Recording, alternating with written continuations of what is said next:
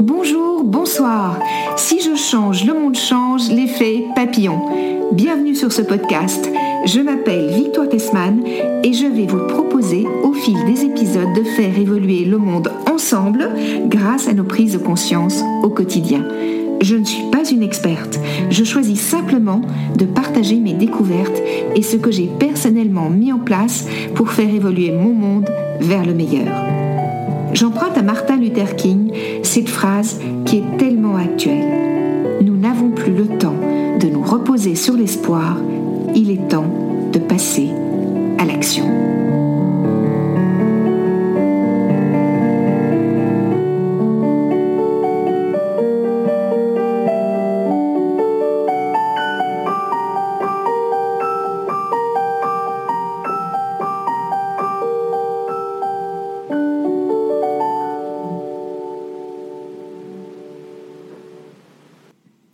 Je n'ai pas l'habitude de vous présenter mes invités.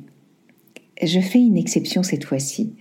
Ce n'est pas une réelle présentation que je vais faire. Je vais laisser à Mila le plaisir de, vous dire qui elle est.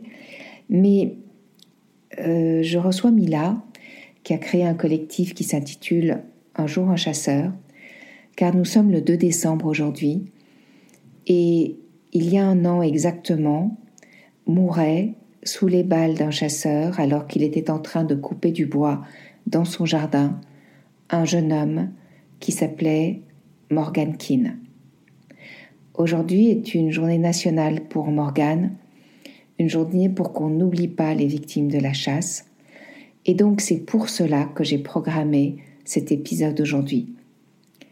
Je vous laisse découvrir euh, ce qu'est un jour un chasseur, pourquoi Mila et ses deux autres amis ont créé ce collectif, les magnifiques intentions qu'elles ont.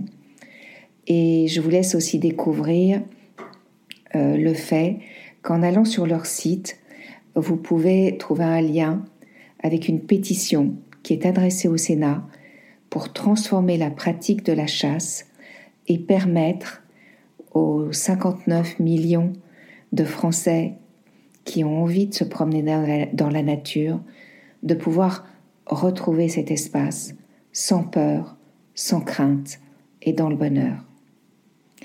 C'est important pour moi de vous partager cela, car j'ai trop de souvenirs de mon enfance où j'étais seule avec mes chiens dans la nature pendant des heures et mes parents n'avaient aucune crainte. Aujourd'hui, c'est impossible de vivre cela et j'aimerais beaucoup que les générations futures puissent à nouveau retrouver ce bonheur-là. Car la nature est un bien précieux qui appartient à tout le monde. Là, je laisse la parole à Mila et j'espère que cet épisode vous touchera. Bonjour Mila. Bonjour Victoire. Je suis ravie de t'accueillir sur Si je change, le monde change, l'effet papillon. Et comme on n'est jamais mieux présenté que par soi-même, qui es-tu Que fais-tu Quelle est ta vie? Alors, je m'appelle Mila Sanchez, j'ai 26 ans et je suis étudiante en thèse de géographie. Euh, et je suis aussi une des fondatrices de Un jour un chasseur, qui est un collectif euh, qui se bat pour euh, la libération de la parole des victimes de la chasse et pour euh, dénoncer en fait les, les, abus et les violences qui sont liées à ces pratiques euh, de manière générale dans la sphère publique et politique. Alors évidemment, ce collectif, vous l'avez malheureusement euh, créé suite à un drame. Tu as envie de nous en parler un petit peu? Alors ce collectif, on l'a créé suite à la mort de notre ami Morgan King, qui est mort le, le 2 décembre dernier. Il a été tué par un chasseur alors qu'il était dans son jardin en train de couper du bois. C'était en plein confinement, euh, un jour de décembre, en hiver, les conditions, fin d'après-midi, donc euh, conditions, il quasiment déjà nuit. Il pleuvait ce jour-là, donc conditions aussi météorologiques assez. Euh, euh, voilà, il y avait un manque de visibilité et, et, tout de suite en fait, euh, on s'est demandé mais comment c'est possible que ça peut arriver, que ce genre de choses peuvent arriver, qu'un homme peut être tué chez lui dans son jardin aujourd'hui. Et à partir de ça, on a commencé à recueillir en fait euh, des témoignages autour de nous et on s'est rendu compte euh, euh, que tout le monde s'attendait à ce que ça arrive, du fait que les que les conditions en fait où se pratique la chasse aujourd'hui sont extrêmement dangereuses. Oui, et en fait, grâce à ce collectif que vous avez monté, vous avez observé ça. Et, et, en fait, au départ, vous pensiez faire ça de façon nationale, comme ça, ça a pris une ampleur, je pense, vraiment immense, non euh, comment dire, ces, témoignages, vous en avez reçu vraiment de, partout, non? Oui, de toute la France et même en fait, même à l'extérieur de la France, en Belgique, on nous a envoyé des témoignages. Au Royaume-Uni aussi, on nous a envoyé des témoignages. Et, oui, on ne s'y attendait pas du tout. C'est-à-dire qu'au début, on a lancé euh, une boîte mail qu'on avait partagée sur nos réseaux euh, Facebook privés pour recueillir, en fait, pour faire un état des lieux de la situation dans le Lot. Parce qu'on avait un rendez-vous avec la députée du Lot à ce moment-là. On savait, elle nous avait demandé, en fait, de, voilà, de lui proposer, en fait, des mesures qu'on aimerait voir appliquées. Et, pour ce faire, on a, on s'est dit, bon, ben, on va recueillir, en fait, les témoignages autour de nous pour voir, en fait, l'ampleur du problème dans le Lot et en une semaine, en fait, on a reçu des centaines de témoignages et c'était et on en recevait de toute la France. Et ça, c'était parce que ça avait été repartagé, repartagé, repartagé de nos réseaux euh, privés. Et c'est là où on s'est rendu compte que c'était voilà, c'était pas un problème isolé, que c'était pas euh, des règles de sécurité à changer dans l'autre. En fait, c'était un problème profond national et euh, national et international aussi, parce qu'on a reçu mm-hmm. des, des, témoignages oui. d'ailleurs. Ouais même même si euh, je, je, sais que dans d'autres pays euh, et je, je pense euh, voilà que, que dans d'autres pays les règles sont parfois un peu différentes. En France, c'est vrai que malheureusement les chasseurs peuvent chasser tous les jours, par exemple. C'est ça, et la France est un des derniers pays européens à, à avoir en fait aucun jour sans chasse. Il faut savoir que la plupart de nos voisins en fait ont au minimum un jour par semaine sans chasse au Royaume-Uni. C'était le cas depuis le 19e siècle. Effectivement, euh, la France est très très en retard par rapport à ses voisins européens. Que ça soit euh, pour les pratiques de chasse et aussi euh, le jour sans chasse et aussi les, les, euh, les, espèces qui sont chassables. En France, c'est le pays où on chasse le plus d'espèces différentes euh, de manière légale. Donc en gros, on pourrait dire qu'en France, on est très en retard à tout niveau, tant au niveau écologique, puisque la France est, comment dire, avec l'affaire du siècle, euh, a été invité à, le gouvernement a été invité à faire des progrès, et on se rend compte qu'au niveau de la chasse aussi, on est, euh, on est, on fait pas, on fait partie des cancres, j'ai envie de dire. Complètement, complètement, et même, euh, enfin là, on a, on l'a bien vu récemment que le Conseil de l'Europe interdit en fait la chasse de, de milliers d'oiseaux et que c'est réautorisé par la France, alors que c'est, ça a été jugé comme pratique illégale. Donc c'est, voilà, je crois que sur les 64 espèces d'oiseaux euh, chassables en France, il y en a 20 qui sont protégés mm. en Europe. Donc euh, c'est c'est énorme. Oui, c'est désastreux, absolument désastreux. Euh, alors Mila, tu, tu sais que le, le, thème de ce podcast, c'est si je change, le monde change, l'effet papillon. Euh, Qu'est-ce que ça évoque pour toi? L'effet papillon, on le, on le voit dans, dans, dans, ce que tu viens de me dire, c'est-à-dire qu'on voit que vous, vous, avez décidé de, de, de, mettre en place une boîte mail parce que vous étiez sous le choc de ce qui était arrivé à votre ami et vous avez vu à quel point euh, ça avait pu se, avoir un effet qui se répercutait bien au-delà de votre cercle proche et bien au-delà du lot. Mais euh, donc pour, pour, toi, finalement, ce collectif que vous avez créé, c'est votre façon à vous d'essayer de faire changer le monde de la chasse, ou en tout cas le fonctionnement de la chasse en France? Oui, ça c'est le, le, premier impact qu'on va avoir, euh, disons l'impact le plus urgent, et c'est ce qu'on demande à travers notre pétition qu'on a mis en ligne sur le site du Sénat, c'est que en fait il y a des mesures qui doivent être prises, mais de manière en fait euh, urgente si on veut sécuriser la population mais euh, mais de manière plus large en fait un jour un chasseur euh, j'espère que c'est une, espèce de, de goutte d'eau qui tombe dans une espèce de mer et qui a des, des fréquences en fait et qui et qui au fur et à mesure érode la roche et cette roche en fait c'est c'est euh, ce système en fait euh, ce lobby de la chasse qui est là euh, des années qui est désastreux en fait sur tout un tas de, de plans écologiques euh, mais aussi social pour toutes les valeurs en fait que ça encourage en termes de cruauté en termes de de, problèmes liés au genre etc donc en effet tu, tu me disais que, que tu espères que un jour un chasseur va avoir un impact bien au-delà de la chasse en fait finalement. C'est ça?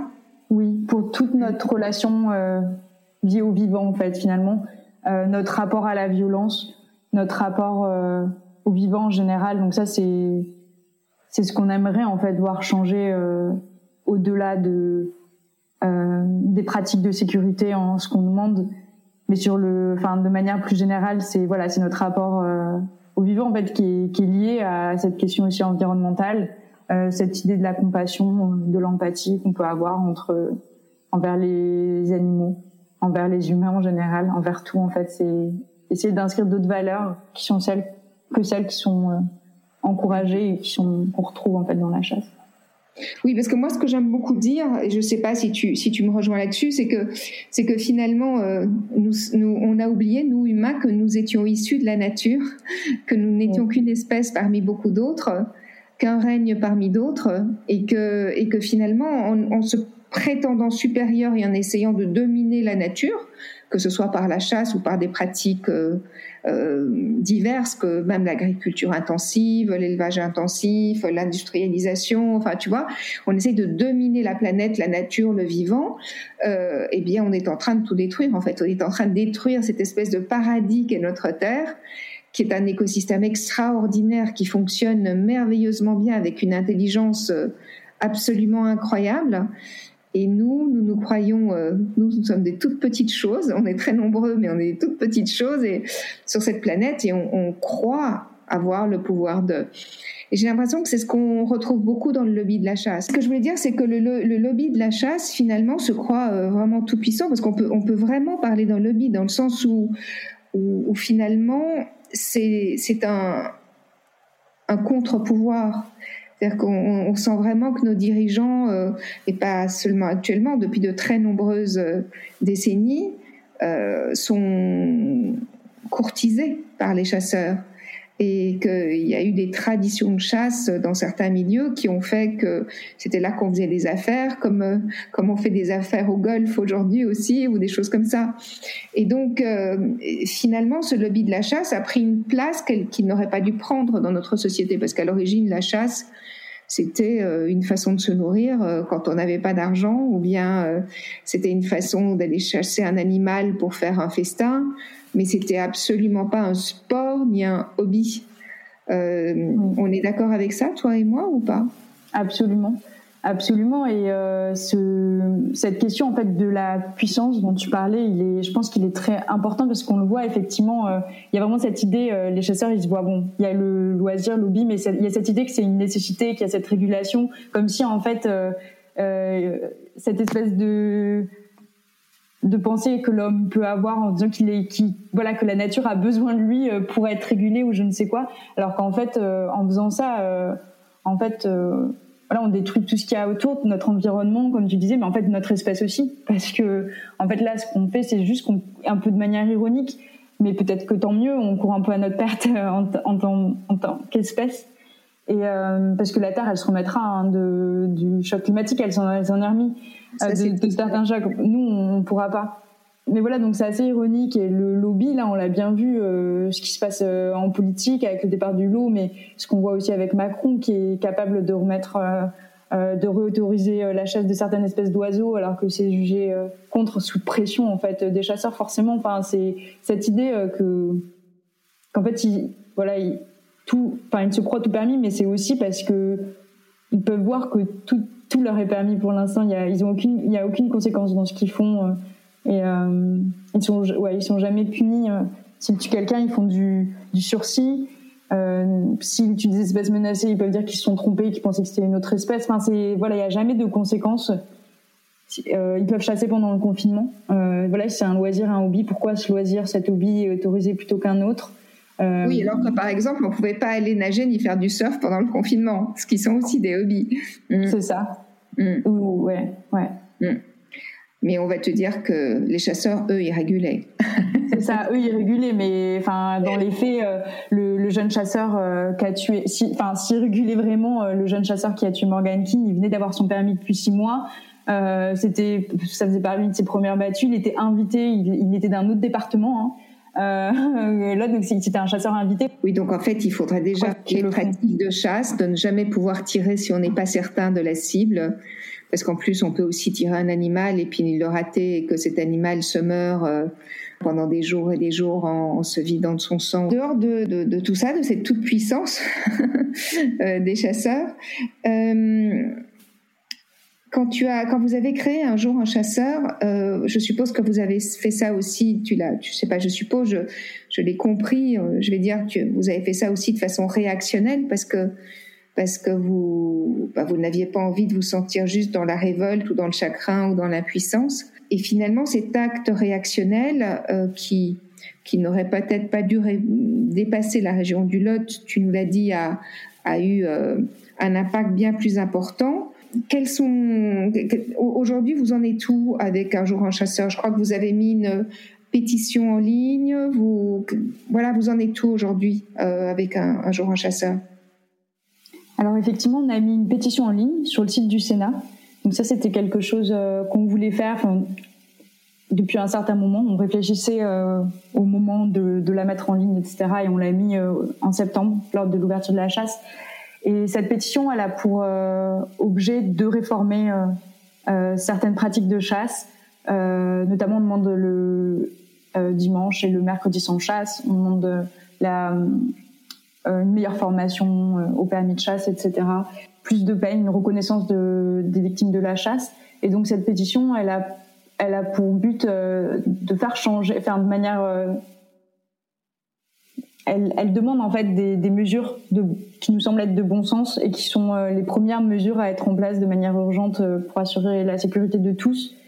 donc ça c'est l'objectif en fait direct de la pétition, mais de manière indirecte, j'ai envie de dire que notre but c'est aussi de porter ce, ce, cette question, ces problématiques de la chasse dans le débat public, dans le débat politique. Donc même si on n'attend pas euh, ces 100 000 signatures, pour nous, on aura euh, apporté et atteint quelque chose si on en parle, si euh, on, si des gens euh, découvrent en fait ce sujet, s'y intéressent, comprennent des choses ou se, se sentent compris, ou s'il y a s'il y a une interaction en fait euh, de la part de, la population, de la part des politiques avec ça, déjà on, on atteint quelque chose avec cette pétition.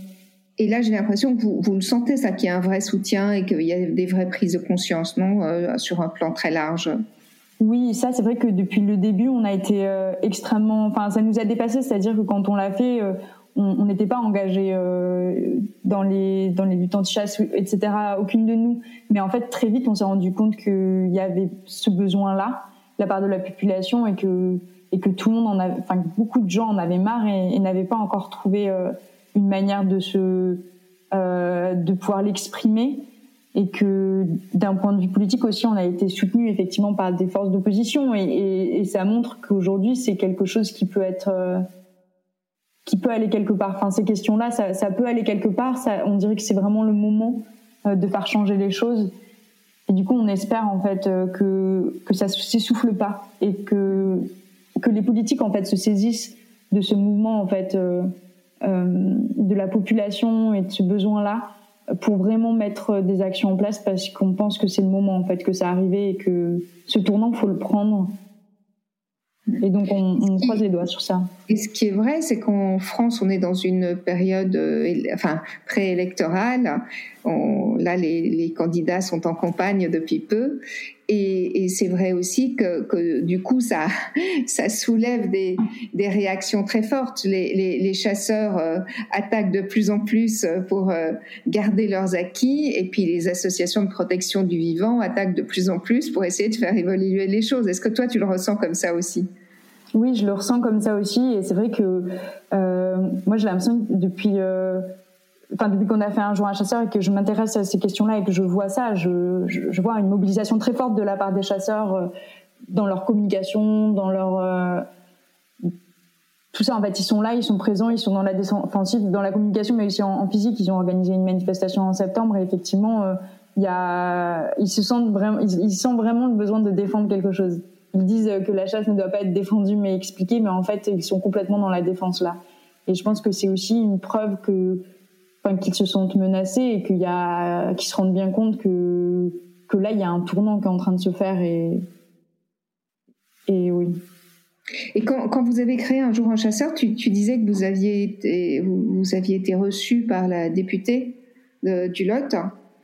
Euh, comment, ça s'est passé? Elle a, elle a mis en place des choses suite à ça? Elle elle s'est engagée euh, politiquement? Elle a, elle a interpellé le gouvernement à ce sujet? Enfin, il y a eu quelque chose de, de qui s'est, ça a donné quelque chose? Alors pour nous, très franchement, ça n'a rien donné. Euh, ce qui s'est passé, c'est qu'elle nous a reçus, elle a écouté nos demandes et je pense qu'elle a été, comme tout le monde, très touchée. Enfin, elle, il, euh, il y avait aussi le député du Lot et c'était. Ce que je veux dire, c'est qu'il y avait. Euh, elle a, en fait, euh, la, députée du Lot nous a permis de rencontrer euh, la fédération lotoise, permis d'échanger avec eux, leur présenter les témoignages qu'on avait récoltés leur proposer en fait des mesures en fait euh, qu'on aimerait voir en place de sécurité et, ce qui s'est passé c'est que ça n'a absolument rien changé. Euh, on nous a à peine écouté, euh, le président est resté sur son téléphone pendant toute la réunion sans même nous regarder vraiment. Euh, ils étaient très dans la défensive plutôt que de se plutôt que d'être choqués par, des choses en fait qui s'étaient passées et, essayer d'appuyer essayer de, punir et de, mettre vraiment des vraies mesures. En fait, rien n'a été fait.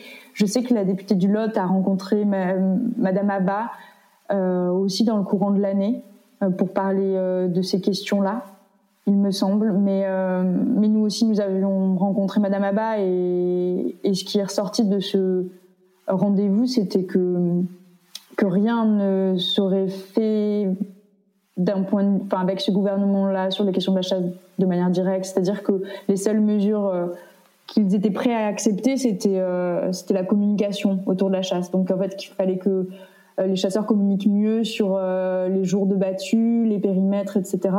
Sauf que en fait, Morgan, il aurait pu très bien être au courant de qu'il se passait une battue, mais il aurait été quand même tué. Finalement, il était dans son jardin, donc ça, ça aurait rien changé. Pour nous, en fait, les mesures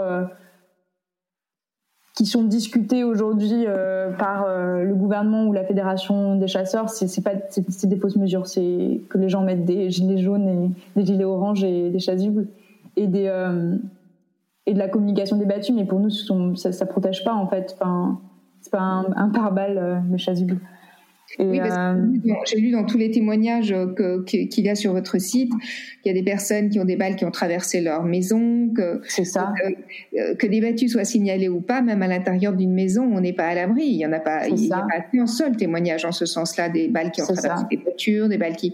Et ça, c'est certainement lié aussi au fait que que les armes utilisées sont des armes de guerre. Finalement, on, sont des, des armes qui peuvent lancer des projectiles à plusieurs kilomètres, non?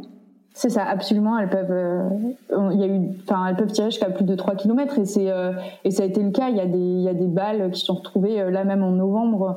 Il y a une balle qui a été retrouvée, c'était en Mayenne, dans, dans le mur d'une maison de retraite. Elle avait tiré, elle avait été estimée à tirer à plus d'un kilomètre, un kilomètre deux, si je me souviens bien. Donc ça, c'est des, c'est des choses, c'est des faits divers qui arrivent. Ça arrive plusieurs, enfin euh, je vais dire tous les jours, mais ça arrive plusieurs fois par saison, en fait, il y a ceux euh, dont on entend parler, il y a ceux dont on n'entend pas parler, mais quand on regarde toute la, presse locale, en fait, il y a des choses euh, qui sont absolument incroyables, qui se passent tous les jours. Enfin, on l'a bien vu, des cyclistes qui se prennent des, des balles, des ricochets. Euh, il y en a eu sur la Garona récemment. Enfin, c'est, voilà, ces armes, elles sont dangereuses et en fait, il n'y a pas de mur dans les forêts, donc on, peut mettre des panneaux pour dire qu'il y a une battue qui se passe à ce moment-là, mais si euh, le tir il est pas maîtrisé, si euh, le tir il est dévié, enfin ça ça peut pas marcher quoi.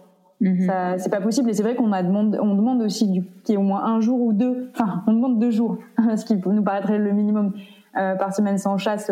Julien Bayou récemment a, a, proposé le contraire, il disait qu'il faudrait autoriser un ou deux jours pour la chasse par semaine. Mais Ça me semble très sensé, puisque les chasseurs sont quand même très peu nombreux face à la population française qui est de plus de 60 millions de personnes.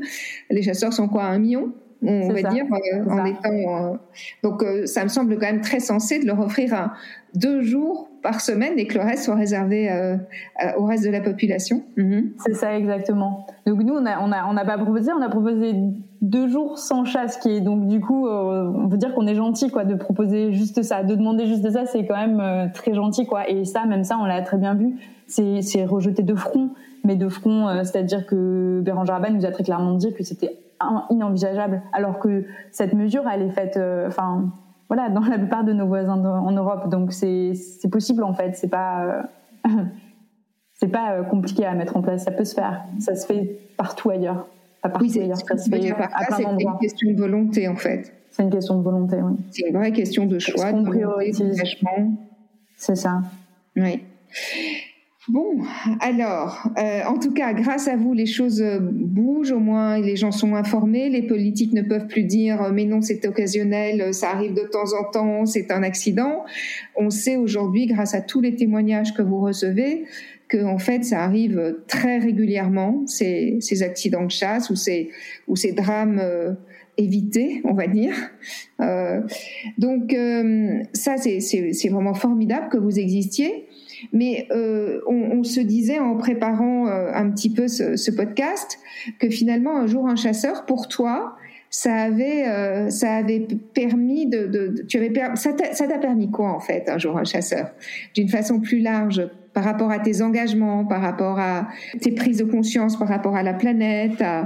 Tu me disais que, que, que, finalement tout ça était lié. Oui, en fait, je pense que c'est pour ça aussi que je, je, me suis engagée dans un jour un chasseur et que j'ai, enfin, que je continue et que c'est quelque chose qui me touche et qui me porte parce que ça, en fait, ça a rejoint beaucoup de, de combats en fait euh, que je menais par ailleurs dans ma vie privée. Euh, euh, en termes d'environnement, en termes d'égalité des sexes, etc.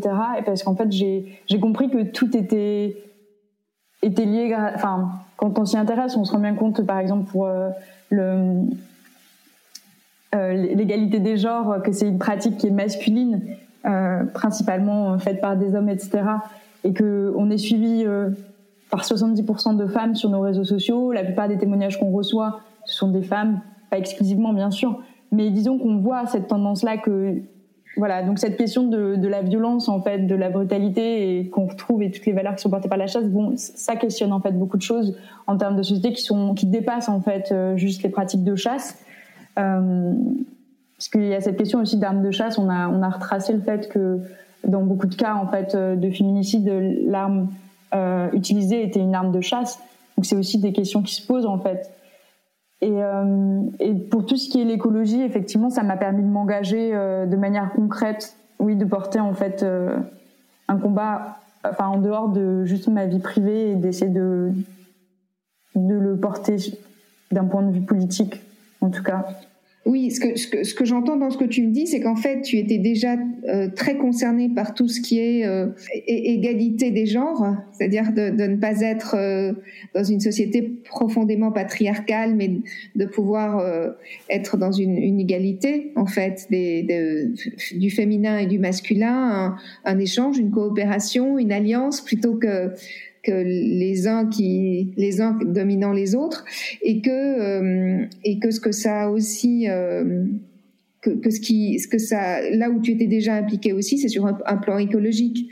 Donc finalement un jour un chasseur ça t'a ça t'a juste montré qu'il fallait aller plus fort et plus loin si j'ai bien compris.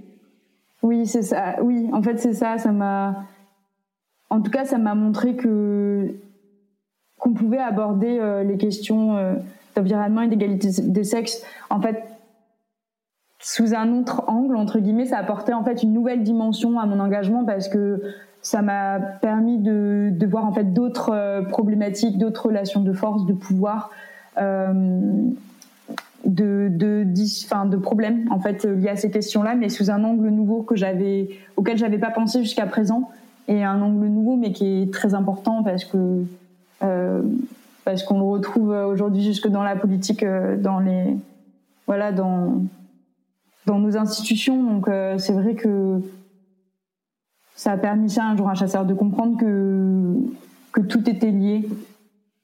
Et que le combat n'était pas que là, si je peux utiliser le mot combat, mais qu'en fait, euh, ce qui avait à, à, essayer de faire évoluer, de, de faire grandir, c'était finalement euh, à, à, un niveau bien plus large, en fait. Hein c'est ça, que... c'était notre rapport aux autres, aux vivants, en fait. C'est notre rapport aux vivants au sens large, nos, notre rapport de compassion les uns envers les autres, envers les, les humains, mais envers les animaux et qu'en fait tout ça c'est lié en fait. C'est la question de la violence dans notre société pour moi en fait. C'est lié à cette question là et, et, cette question on la retrouve euh, cette question de la violence euh, dans, dans, le rapport en fait euh, entre les sexes. On la retrouve dans le rapport euh, entre les humains les animaux ce qu'on fait à la nature aussi en général en fait qu'on accepte en fait euh, de saccager la nature comme on le fait. En fait tout ça en fait pour moi c'est il y a cette même problématique derrière qui est notre rapport au vivant et, et ce qu'on veut oui, et je ne sais pas si je peux me permettre de dire ça comme ça, tu me diras si je me trompe, mais en fait, on est dans une société où tout est très cloisonné Et finalement, ce que ça t'a permis euh,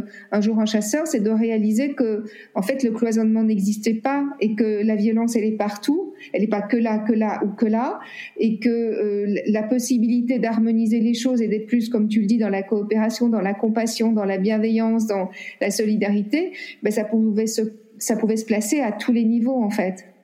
Oui, exactement. C'est tout à fait ça. Mm.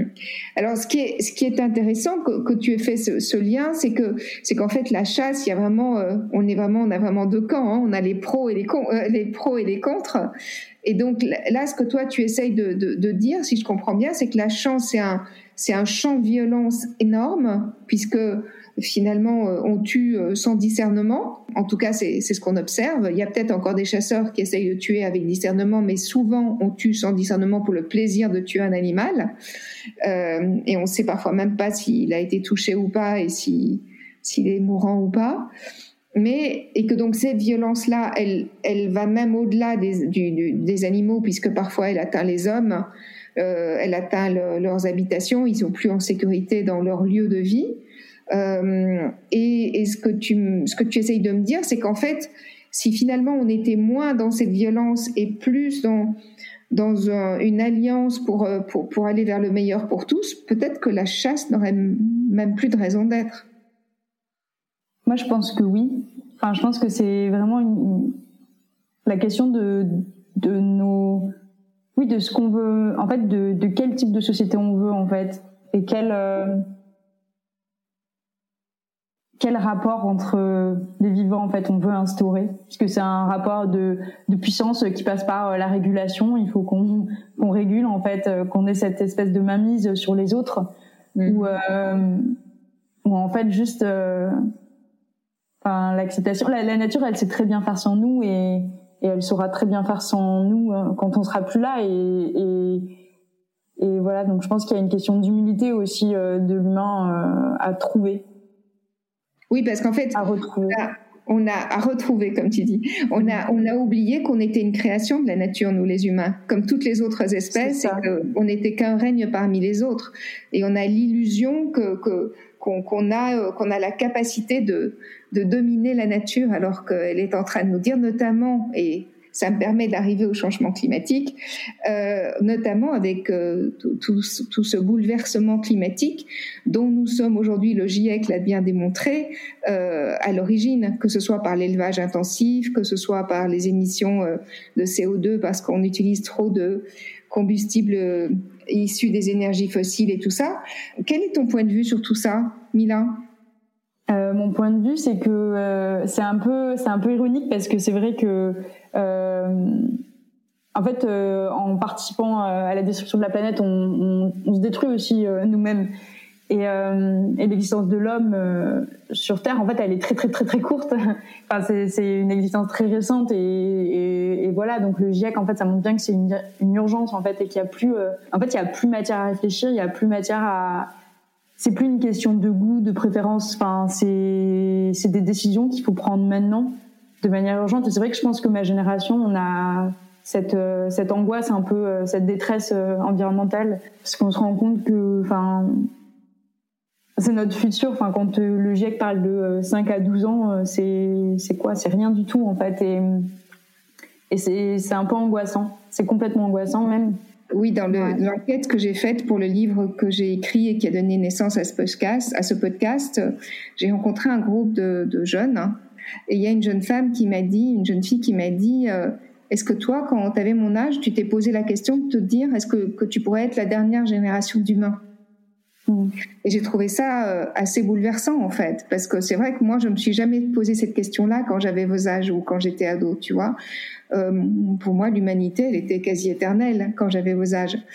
Alors évidemment, je fais partie d'une génération qui a eu, euh, qui a pas connu la guerre et qui en même temps ne connaît pas tout ce qui se passe aujourd'hui non plus avec le changement climatique et tout ça. J'ai eu beaucoup de chance, mais mais je me dis que c'est vrai que finalement, ça doit générer beaucoup de beaucoup de tristesse et beaucoup de et beaucoup d'angoisse euh, ce qui se passe aujourd'hui sur la planète. Et on voit à quel point la jeunesse dont tu fais partie est mobilisée parce que parce que vous avez conscience en fait que c'est votre avenir et l'avenir de vos enfants, si vous en avez un jour, qui, qui, qui est en jeu d'une certaine manière. Oui, c'est ça. Et puis euh, là, c'est vrai que c'est intéressant cette question de, enfin, tu disais l'enfant, euh, si vous en avez un jour, mais c'est parce a cette question de ma génération, elle se pose cette question pour des questions environnementales. On se dit, est-ce que c'est euh, responsable écologiquement d'avoir des enfants? C'est vraiment, euh, c'est vrai que c'est quelque chose qui est présent. Enfin, moi, c'est c'est une réflexion que j'ai avec beaucoup d'amis et beaucoup de gens, beaucoup de jeunes se posent ces questions parce qu'on se rend, enfin, parce que y a, voilà, on est extrêmement nombreux sur la planète.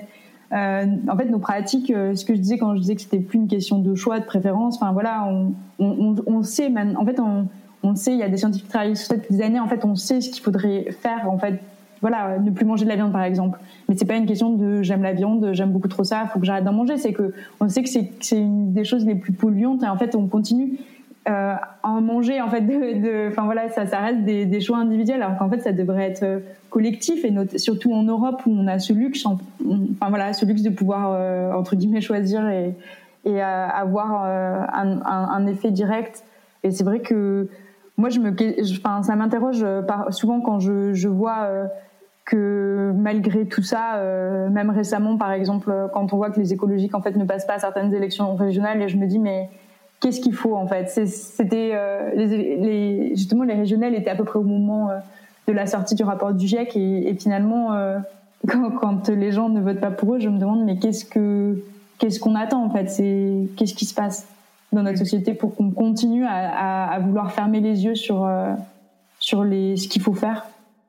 Oui, parce qu'en fait, ça fait déjà maintenant euh, plus de 50 ans, voire presque 70 ans que les premiers écologistes ont, ont émergé et que, et que bah voilà, on, a, on, est, on en est pas au même point, mais c'est vrai qu'il y a quand même encore euh, beaucoup de déni ou de, en tout cas de personnes qui, qui soit ne sont pas au courant, soit ne s'intéressent pas, soit euh, ont peur et préfèrent ne pas, ne pas regarder. Donc, en t'écoutant, ce que je me disais, c'est que c'est que finalement, c'est vrai qu'en Europe, euh, on pourrait montrer l'exemple. Euh, parce que moi, ce que j'entends souvent, mais ça sert à rien qu'on fasse un effort, alors qu'en Chine et en Inde, par exemple, euh, ils, commencent à peine à découvrir, tu vois, la possibilité d'acheter des choses, de vivre mieux et tout et tout, ou en Afrique aussi. ça sert à rien qu'en Europe on se prive. Mais finalement, moi, ce que je me dis, c'est que si on est exemplaire, c'est-à-dire si on peut être un exemple, ça peut permettre des prises de conscience bien plus rapides sur les autres continents et ça peut peut-être permettre de qu'il y ait moins de ravages. Qu'est-ce que tu penses de ça? Oui, absolument. Et puis changer notre manière de consommer, parce que voilà, si on décide de plus acheter de produits euh, faits en Chine ou euh, de je ne, je ne, sais quel pays qui a dû euh, traverser des océans, des mers par avion, par bateau, voilà, si on décide en fait aussi de consommer de manière plus responsable, ça va ça va changer les logiques de marché et puis ça va encourager d'autres choses. Je sais pas si, euh, enfin, je veux dire, euh, on est quand même responsable. Enfin, je sais pas. On a été euh, en Europe parmi toutes ces questions de révolution industrielle, etc., qui a conduit à la manière dont on consomme aujourd'hui et en partie responsable. Donc c'est vrai qu'on a montré en fait, j'ai envie de dire le mauvais exemple. Je sais pas d'où ça vient, mais disons que je sais pas si c'est une question de montrer l'exemple, mais c'est une question de prendre ses responsabilités en fait. Et ces responsabilités, elles doivent être prises. C'est sûr qu'elles doivent être prises d'un point de vue individuel parce que voilà, mais c'est mais pas que parce que nous, enfin depuis toujours en fait, on a cette depuis, enfin je sais pas, c'est ma génération, on a ce truc là où on dans la société où on, est euh, responsabilisé, on est culpabilisé sur tous nos petits gestes au quotidien qu'on est censé, qu'on doit appliquer pour changer les choses, mais donc c'est bien, faut le faire, mais c'est sûr que c'est c'est pas suffisant et ça doit être euh, quelque chose en fait, enfin moi de politique et de large et de ouais ce sont des vrais, enfin ce sont des vraies questions politiques à prendre, des vrais choix et et c'est vrai qu'en France, on, est, mauvais élèves de ce point de vue-là, sur le plan. oui, absolument. Quand on voit au plan écologique, euh, quand on voit au plan du bien-être animal, ou, enfin à plein de niveaux, euh, on est vraiment euh, très très loin. D'ailleurs, on, on l'a vu récemment avec la Convention citoyenne, on l'a vu aussi avec l'affaire du siècle. Euh, il est grand temps de, de, passer à une autre façon de, de fonctionner. Mhm. Mm. Toi, au quotidien, tu, tu poses des actes je suppose, bien sûr, euh, vu ce que j'entends de ton discours, mais toi au quotidien, tu poses des actes pour avoir un, à ton niveau un impact positif? Oui, alors euh, j'essaye de... Enfin, c'est aussi pour moi, c'est-à-dire que j'ai du mal maintenant... Enfin, plus on, plus on, je trouve que plus on se renseigne, plus on, on, on apprend des choses, en fait, moins, on, je sais pas comment on peut continuer à, à vivre comme on le faisait... Euh, dans le déni et à continuer à consommer comme on, peut le consommer. Mais c'est vrai que moi, j'essaye. Euh, voilà, c'est il y a, y a des choses qu'on sait. Ne plus manger de viande, on sait très bien que ça a un impact euh, important. Donc c'est ce que je fais. Je ne mange plus de viande. Mais euh, au-delà de mon alimentation, j'essaie aussi de consommer de manière locale. Euh, j'essaie de, par rapport à tous les produits que j'utilise, cosmétiques, mais aussi ménagers, euh, j'essaie d'avoir d'utiliser des choses les plus naturelles et qui ont le moins d'impact sur les euh, sur les écosystèmes. Enfin, tout ce qui est par exemple, euh, j'utilise beaucoup de vinaigre et de bicarbonate pour tout un tas de trucs, pour la vaisselle, pour le linge, pour pour nettoyer la maison en général. pareil, je fais mes propres déodorants, par exemple dentifrice, etc. Et donc j'essaye d'utiliser le moins de plastique possible en produisant euh, ce que je peux produire et en, faisant des mélanges et, en, avoir le moins d'impact en général. Mais comme je peux, quoi, je, j'essaie de faire du vélo. C'est aussi une des choses que je fais, de me déplacer euh, tout en vélo. Euh, quand j'écoute tout ce que tu me dis, je me dis que si on était, euh, si on était tous là, ça serait déjà formidable. ça serait déjà formidable. Alors, tu disais en, commençant notre conversation que tu faisais des études de géographie. Quel est ton, voilà, qu'est-ce que, c'est, je suppose que les études que tu fais euh, t'apportent aussi une source de réflexion, non, par rapport à ce que tu as envie de faire de ta vie euh, après, quand tu auras terminé tout ça. Ça ça a évolué au fil de, des années, ce choix euh, dans ce que tu as envie de faire de ta vie ou bien ou pas? Enfin, je ne sais pas. Oui, euh, alors en fait, oui, je fais de la géographie, euh, je suis en thèse de géographie et c'est vrai que la géographie, c'est assez méconnu, j'ai l'impression comme discipline. on explique en fait les hommes par l'espace en géographie et c'est vrai que du coup, ça, ça me donne en fait une grille d'analyse sur le monde en général enfin que je que je trouve intéressante et importante. Et c'est vrai que ça, ça m'aide pour un jour un chasseur puisque ça me permet aussi de de comprendre en fait les différents jeux d'échelle les jeux d'acteurs. Euh, enfin je pense que c'est pas un hasard aussi si euh, si des c'est une thématique qui m'intéresse. Et je pense que la géographie ça m'a apporté ça cette cette grille de lecture sur le monde parce que c'est aussi une, discipline qui est pluridisciplinaire plein de choses en fait euh, la politique l'économie euh, le, la sociologie en fait s'intermêlent donc c'est Ouais, donc c'est assez euh, bien pour ça. Et donc ton projet professionnel autour de tout ça, ça va être, tu as une idée déjà ou pas encore? Aujourd'hui, euh, je sais pas, je suis un peu en remise en question de mon projet professionnel et je pense que c'est lié à un jour un chasseur aussi.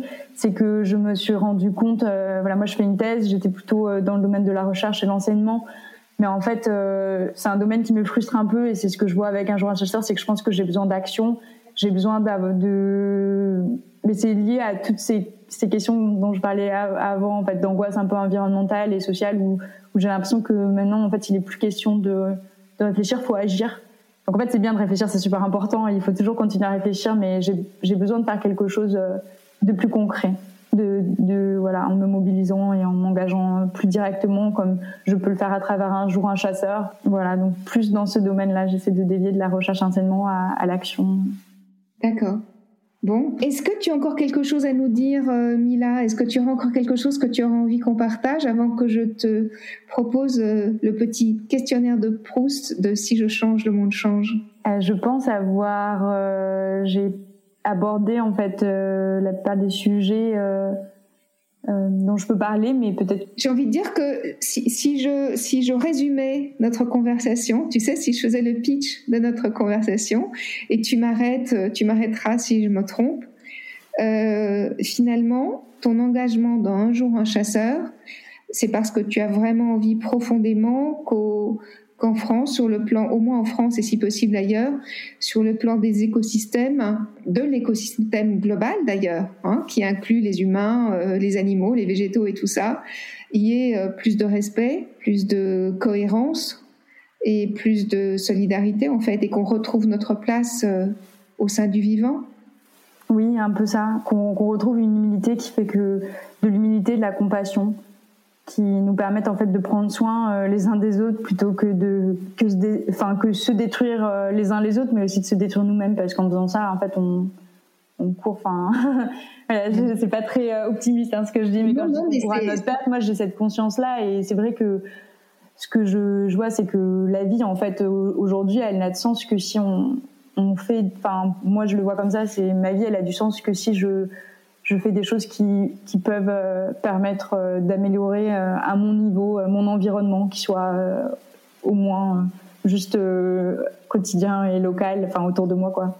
Mais oui, puisque j'entends dans tout ce que tu me dis, c'est que c'est que tu, oui, améliorer ton environnement sur un plan local, mais parce que tu as la conscience que c'est qu'en améliorant ton environnement sur un plan local, ça va avoir un impact sur un environnement bien plus large en fait. Hein, c'est vraiment cet, effet papillon dont, dont on parlait euh, au début du podcast.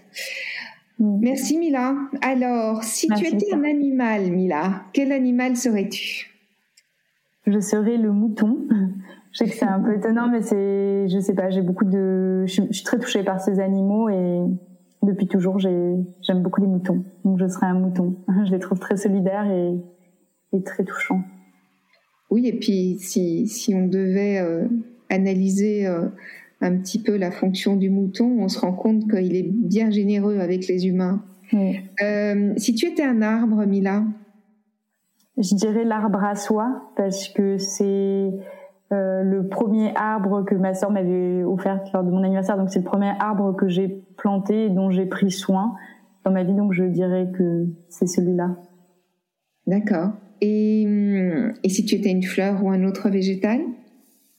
Ça serait la fleur d'oranger parce que c'est mon parfum et euh, ouais, qui m'accompagne depuis toujours. Avant de le porter en parfum, je, le, je buvais d'extrait de fleur d'oranger pour m'endormir le soir euh, quand j'étais petite et que j'arrivais pas à dormir. Mhm. J'aime beaucoup ça. Et c'est vrai que c'est une plante extraordinaire parce qu'elle a, elle a des vertus, euh, comment dire, multiples et, bien, et bienfaisantes. Ouais. Et, et si tu étais un minéral? Cette question est, difficile. Je sais pas, je m'étais jamais posé la question du minéral. Euh, J'en connais pas vraiment énormément. Euh, je connais le quartz. Je pourrais dire ça, mais c'est vrai que je ne sais pas. C'est un peu difficile. D'accord. Eh bien, c'est très bien comme ça aussi. Et tu, ça va peut-être te permettre de t'intéresser un petit peu à ce règne-là aussi. Oui. Ma dernière question est un peu étonnante pour une jeune femme de ton âge, mais, mais je pense qu'on peut tous se projeter d'une certaine manière. Si après une vie bien remplie, tu décidais de revenir sur cette planète, de te réincarner, et euh, quel, quel monde aurais-tu envie de découvrir et qu'aurais-tu envie euh, d'y être et d'y faire dans ce monde-là? Je pense que j'aimerais bien découvrir le monde marin. C'est vrai que pour la question de l'animal, euh, je m'étais demandé si j'aurais pas voulu être une baleine aussi, parce qu'il y a cette idée que, voilà, j'ai l'impression que c'est un monde complètement inconnu et je pense que la, baleine, elle parcourt euh, l'ensemble de la Terre et explore des fonds marins complètement inconnus. Et ça, c'est vrai que peut-être que si je devais me réincarner, j'aimerais bien en fait euh, aller euh, par là. Découvrir les, les, océans, découvrir les océans. Ok. Et alors, il faudrait déjà imaginer que ce soit un monde où tout était, où tout serait encore vivant, magnifique, ou peut-être ah, oui. redevenu vivant et ah, magnifique. oui, pardon. C'est vrai, c'est vrai. Oui, c'est vrai que la question c'est après ma vie et du coup, c'est vrai qu'après ma vie, je sais pas si la Terre sera encore. C'est vrai que je sais. Ah oui, c'est vrai, je sais pas. Mais c'est un peu utopique. Oui, il faudrait imaginer qu'il n'y ait plus d'espèces humaines du coup. intéressant parce que ça veut vraiment dire que pour toi c'est c'est vraiment l'humain qui est totalement à l'origine de tout ça et moi j'ai pour habitude de dire que l'homme n'est ni profondément bon ni profondément mauvais il est ce qu'il choisit d'être tu vois? Voilà oui. Oui, oui. Moi, j'ai l'impression que c'est plutôt. Enfin, j'ai l'impression qu'il y a, une, il y a un déni. C'est pas une question d'être mauvais. C'est une question. J'ai l'impression que c'est un peu inconscient. C'est un peu. C'est une espèce de. C'est un peu touchant. Parfois, je suis un peu touchée, mais je me dis ça c'est une espèce de ouais de groupe inconscient euh, qui, a, a très peu de je pense qu'on l'apprend aussi en géographie il y a tout un domaine de la géographie qui s'intéresse aux risques et, euh, ce, domaine-là en fait euh, cette recherche elle nous montre que finalement euh, l'homme a, très peu souvenir des risques a très peu souvenir parce qu'en fait il anticipe pas les risques même si en fait des choses et c'est vrai qu'on s'en rend bien compte rien qu'avec le Covid il se passe des choses et, on oublie on oublie ce que ça impacte et on recommence. On, je sais pas si c'est une espèce de déni. Voilà. Et je pense que c'est pareil pour l'environnement, c'est que tant que il n'y aura pas quelque chose de concret directement, et c'est pareil. Enfin, je, pense que c'est pareil pour tout engagement. C'est que tant qu'on n'est pas aussi touché en plein fait directement euh, ou touché d'une manière ou d'une autre, euh, euh, on comprend pas et c'est pour ça que je pense que la question de, de la chasse, c'est comme ça que j'y suis rentrée moi. Je pense que c'est aussi pour ça qu'il y a de plus en plus de gens euh, qui rentrent aussi parce qu'ils sont touchés d'une manière ou d'une autre. Oui, absolument. Et puis aussi parce que malheureusement euh, ou heureusement, grâce aux moyens de communication qu'on a aujourd'hui, on est de plus en plus informé aussi sur, sur l'impact des choses, quelles qu'elles soient, que l'impact soit positif ou négatif. Eh bien, merci infiniment, Mila, pour tous ces partages. J'avais envie de terminer peut-être en rebondissant sur ce que tu disais sur le sur l'océan, parce que c'est vrai que l'océan aussi, on n'est pas nombreux à le savoir. Enfin, on est de plus en plus nombreux quand même, mais l'océan, c'est aussi un espace où tout ce qui est euh, gaz à effet de serre peut être absorbé grâce à la végétation des océans, mais aussi grâce à ces fameuses baleines dont tu parles et qui absorbent bien plus de CO2 que, je ne sais plus, je crois que c'est euh, un nombre euh, hyper impressionnant d'arbres. Là, dans l'instant, j'ai oublié, mais c'est plusieurs milliers d'arbres. Oui, c'est ça, j'ignorais complètement, j'ai découvert ça il y a pas longtemps, c'est pour ça que ça me passionnait de savoir qu'en fait, euh, l'océan, en fait, c'est aussi une source d'oxygène, en fait, c'est ce qui nous permet de respirer et je pense que, enfin, on, on perd cette moi, je, voilà, c'est quelque chose qu'il faut vraiment qu'on comprenne et qu'on, en fait, faut qu'on retrouve notre place en fait dans cette, dans ce système de d'interdépendance. On voit qu'il y a plein d'espèces euh, végétales, animales, etc. qui qui vivent euh, parce qu'elles s'entraident les unes des autres. Et je pense que, enfin, c'est le c'est le cas avec cette euh, le CO2, l'oxygène, l'océan, c'est quelque chose qui est incroyable. J'ai oui. passé il y a pas longtemps. Bon, eh bien, merci infiniment, Mila. Merci, merci beaucoup. Victoire. Voilà, changer le monde, c'est aussi ce que fait Mila avec ses amis et ce collectif Un jour un chasseur. C'est un peu différent de ce que je vous fais découvrir d'habitude, mais j'ai trouvé leur action tellement formidable et surtout tellement orientée vers le bien commun que je me suis dit que c'était important de les rencontrer et de vous les faire découvrir. Si vous avez envie de les soutenir, n'hésitez pas à signer leur pétition qui est sur leur site et surtout à aller visiter leur euh, profil Instagram et Facebook. Je suis désolée si la qualité du son n'est pas exceptionnelle. J'ai dû malheureusement faire le montage toute seule et enregistrer très vite parce que la date du décès de Morgane était proche et que ça me semblait important de programmer cet épisode ce jour-là. Donc j'espère que vos oreilles surtout me pardonneront. Je n'ai pas eu le merveilleux Mathias aux commandes pour vous faire ce montage. Je suis très très débutante, mais je vous promets de faire des progrès pour la suite.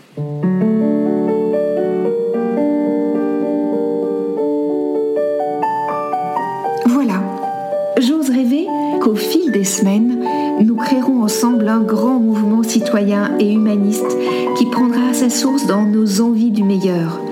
Je compte sur vous pour m'envoyer des infos que je partagerai sur ce qui se fait près de chez vous, sur ce que vous avez mis en acte vous-même, sur ce que vous avez découvert et qui vous démontre que tout est possible.